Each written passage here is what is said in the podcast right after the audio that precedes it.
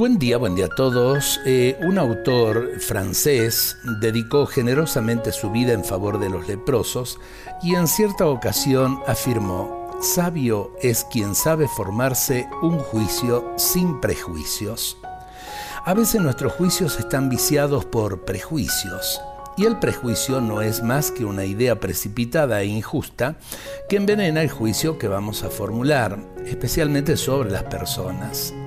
La persona sabia y sensata sabe enjuiciar un hecho o una persona sin dejarse arrastrar por el prejuicio, que es siempre un juicio incorrecto porque se formula desde una actitud no suficientemente razonada. Los prejuicios bloquean y distorsionan la realidad. Son estereotipos cargados de emoción que a veces sirven de mecanismos de defensa propia o de lanzas de ataque ante actitudes ajenas que no coinciden con las nuestras. Por ahí en las redes sociales, cuántos prejuicios se ponen en evidencia. El prejuicio constituye el caldo de cultivo más propicio para la intolerancia.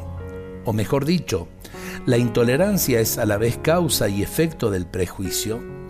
Una persona intransigente genera prejuicios y sus prejuicios alimentan y fortalecen su intransigencia. Purifiquemos nuestros juicios de prejuicios, lo pide el más elemental criterio de justicia. Cuando nos encontremos con alguna persona, dejemos de lado los prejuicios y tratemos de entablar un diálogo objetivo.